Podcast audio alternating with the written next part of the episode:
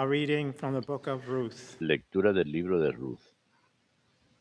Naomi had a prominent Noemí tenía por parte de su marido un pariente de muy buena posición llamado Boaz, de la familia de Elimelech. Ruth, la moabita, dijo a Noemí, déjame ir al campo a espigar donde me admitan por caridad. Noemí le contestó, anda, hija mía. Ella marchó y fue a espigar en las tierras siguiendo a los segadores. Entonces Boaz dijo a Ruth, escucha hija, no vayas a espigar a otra parte, no te vayas de aquí, ni te alejes, ni te alejes de mis criadas. Fíjate en qué tierra sigan los hombres y sigue a los espigadoras. Yo he mandado a mis criadas que no te molesten. Cuando tengas sed, vete a donde están los botijos y bebe de lo que saquen los criados. Ruth echó por tierra ante él y, y le dijo, yo soy una forastera, ¿por qué te he caído en gracia y te has interesado por mí? Me han contado todo lo que hiciste por tu suegra después que murió tu marido, que dejaste a tus padres y tu pueblo natal y has venido a vivir con un pueblo que no conocías. Así fue como Boaz se casó con Ruth, se unió a ella. El Señor hizo que Ruth quedara encinta y dio a luz un hijo. Las mujeres dijeron a Noemí, bendito sea el Señor que te ha dado hoy quien responda por ti. El nombre del difunto se pronunciará en Israel, y el niño te, te, será un descanso y una ayuda en tu vejez, pues te lo ha dado a luz la nuera, la que tanto te quiere que te vale más que siete hijos. Noemí tomó al niño, lo puso en su regazo y se encargó de criarlo. Las vecinas le buscaban un nombre, diciendo, Noemí ha tenido un niño. Y le pusieron por nombre Obed. Fue el padre de Jesé, el padre de David. Verbum Domini.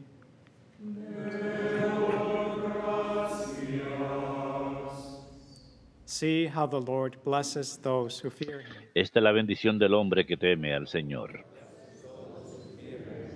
Blessed are you who fear the Dichoso el que teme al Señor y sigue sus caminos. Comerás del fruto de tu trabajo. Será dichoso, te irá bien. Esta es la bendición del hombre que teme al Señor. Tu mujer como parra fecun- fecunda en medio de tu casa, tus hijos como renuevos de olivo alrededor de tu mesa. Esta es la bendición del hombre que teme al Señor. Esta es la bendición del hombre que teme al Señor. Esta es la bendición del hombre que teme al Señor. Que el Señor te bendiga desde Sion. Que veas la prosperidad de Jerusalén todos los días de tu vida. Esta es la bendición del hombre que teme al Señor.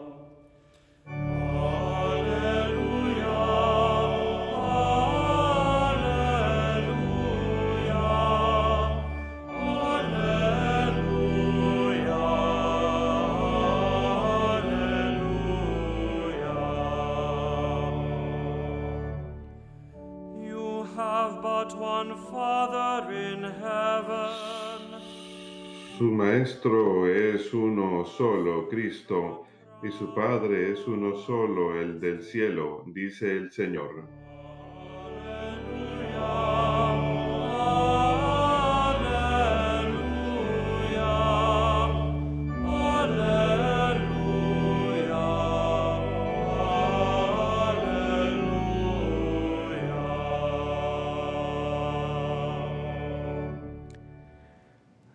Dominus vobiscum.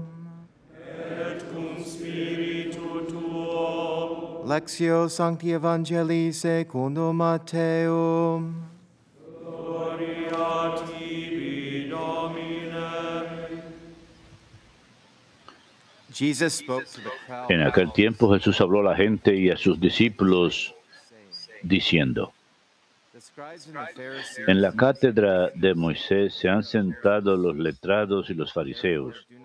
Hagan y cumplan lo que les diga, pero no hagan lo que ellos hacen, porque ellos no hacen lo que dicen.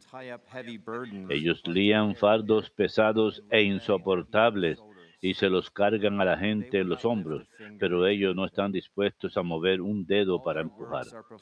Todo lo que hacen es para que los vea la gente. Alargan las filacterias y ensanchan las franjas del manto. Les gustan los primeros puestos en los banquetes y los asientos de honor en las sinagogas. Que, le- que les hagan reverencia por la calle y la que la gente los llame maestros. Ustedes, en cambio, no se dejen llamar maestros porque uno solo es su maestro. Y todos ustedes son hermanos. Y no llamen Padre nuestro a nadie en la tierra porque uno solo es su Padre en el cielo. No se dejen llamar jefes porque uno solo es su jefe. Cristo, el primero entre, ustedes, será su servidor. El que se enaltece será humillado y el que se humilla será enaltecido. Verbum Domini. Christe.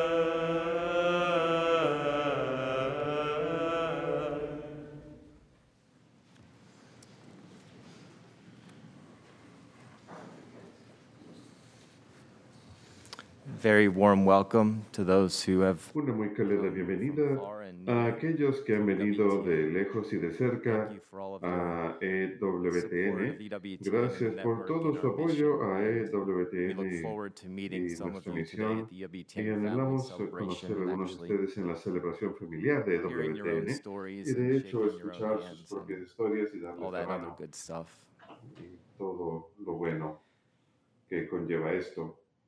For everyone who exalts himself will be humbled, Pues todo el que se but exalta the a sí one who mismo será humbles himself humillado, will pero el be que se humilla a sí exalted. mismo será Humility. enaltecido.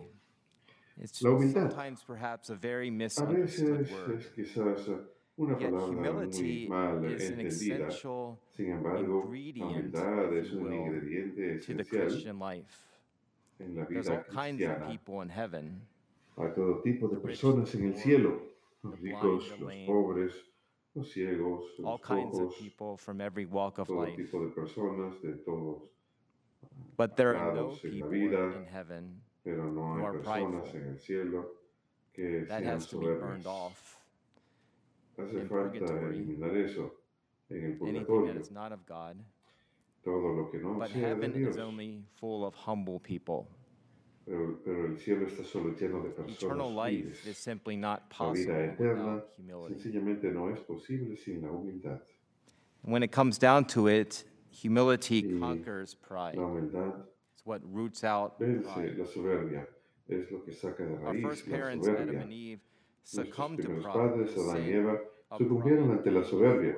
Su pecado de la soberbia ocurrió antes de la caída. No obedecieron el mandamiento del Señor.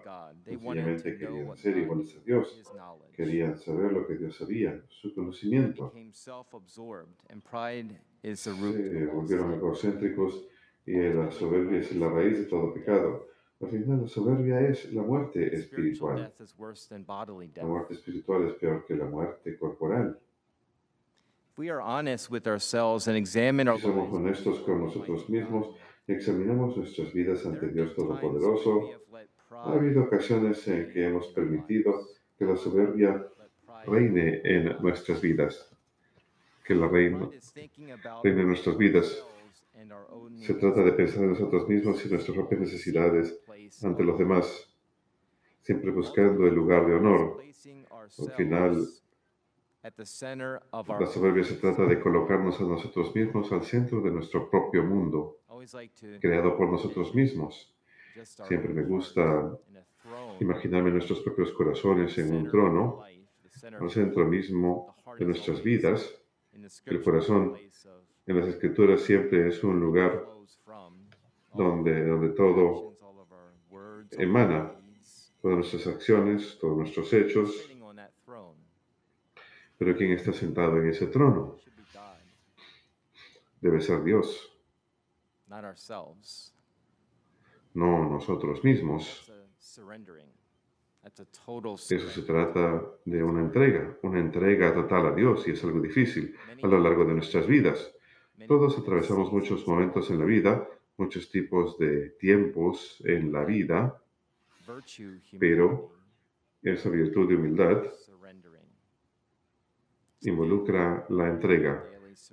Se trata de un aprendizaje diario y una entrega diaria a Dios, quien nos creó. Dios que nos creó. Si quieren una imagen de cómo luce la soberbia, imagínense a alguien que está caminando con ustedes con un espejo las 24 horas al día. Mírense a ustedes mismos. No hay nada en contra de los espejos, pero nada más examínense a ustedes constantemente. Demasiado examen de uno mismo. No, se- no hay nada malo con el examen de conciencia, pero a veces cuando uno se mira a sí mismo demasiado, no es algo bueno. Hace falta mirar al Señor. Fulton Sheen dijo en cierta ocasión, uno realmente no puede amar la humildad, uno solo puede amar a una persona. Solo puede- uno puede amar a alguien, algo que uno pueda abrazar. La humildad es como una idea abstracta, como una ecuación matemática. 2 más 2 But when we love es igual a 4. look to a Pero cuando amamos a Jesús y miramos a una persona, entonces nos volvemos humildes como la persona. De manera que cuando miramos a Jesús nos volvemos más humildes como Él. La soberbia se trata de volvernos hacia adentro, hacia uno mismo. C.S. Lewis dijo en cierta ocasión que el soberbio siempre está mirando desde arriba a las cosas y las personas y siempre que uno está mirando desde arriba uno no puede ver, ver lo que tiene uno arriba de uno mismo. Si siempre estamos mirándonos a nosotros mismos y nuestras propias necesidades, no miramos lo que tenemos al frente nuestro. La realidad. La realidad a veces es difícil aceptar y la soberbia nos impide aceptar la realidad y la verdad acerca de nosotros mismos, la verdad acerca de nuestras propias limitaciones incluso y nuestras propias debilidades. Cada vicio tiene una virtud que la contrarresta. En este caso de la soberbia, la virtud que debe practicarse es la humildad, la humildad de corazón, mirar a Jesús, no mirarse a uno mismo, sino volverse hacia el Señor en todas las cosas. La humildad es la verdad, la verdad acerca de Dios, la verdad acerca de uno mismo. Nunca tengan miedo de ustedes mismos. Cuando miramos a Dios, cuando miramos hacia Dios siempre, puede haber aquellas cosas en nuestras vidas que no queremos encarar, pero siempre podemos encararlas con Dios. No las encaramos solos, por nosotros mismos, sino que cuando nos volvemos hacia Dios, eso es humildad verdadera. No debemos tener miedo de encarar ni siquiera nuestras propias debilidades, nuestros pecados, nuestros fracasos. a humble person knows that they are not La persona humilde sabe que no es perfecta y lo acepta alegremente. Alegremente.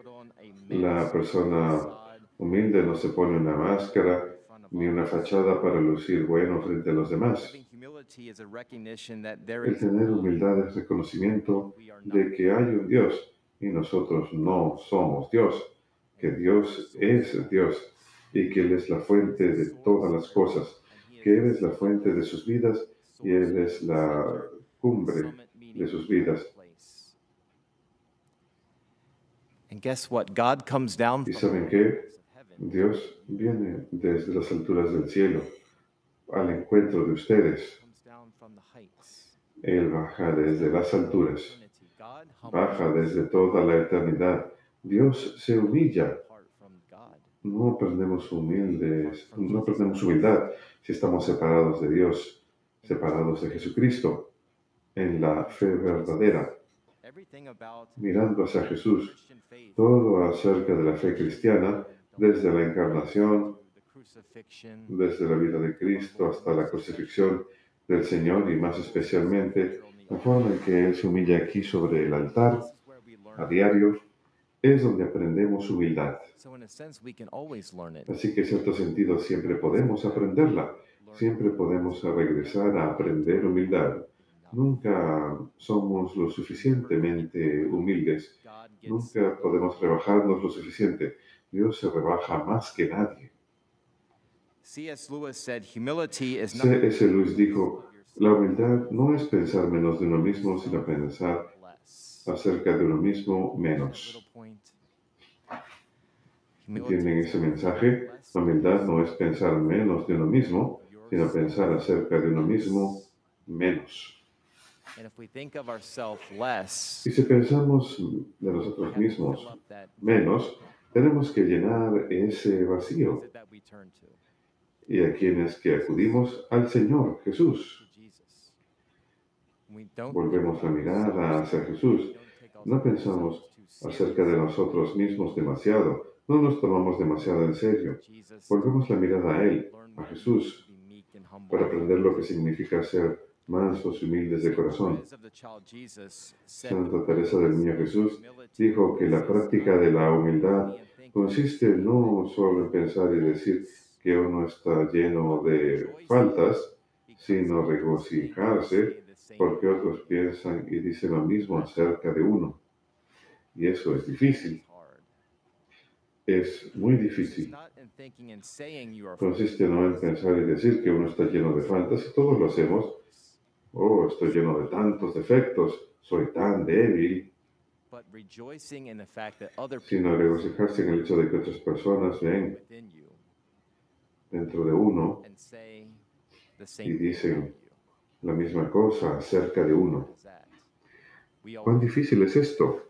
Siempre cuando la gente empieza a atacarnos por nuestros defectos, inmediatamente queremos venganza, queremos abofetearlos. ¿Quiénes piensan que son ustedes? ¿Acaso ven cómo ustedes actúan?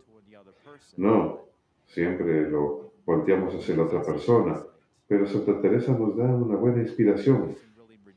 La persona humilde realmente se regocija en el hecho de que está lleno de faltas. Y ella dice, Dios quiere humildad de corazón y si somos más fuertes, no necesitamos su ayuda.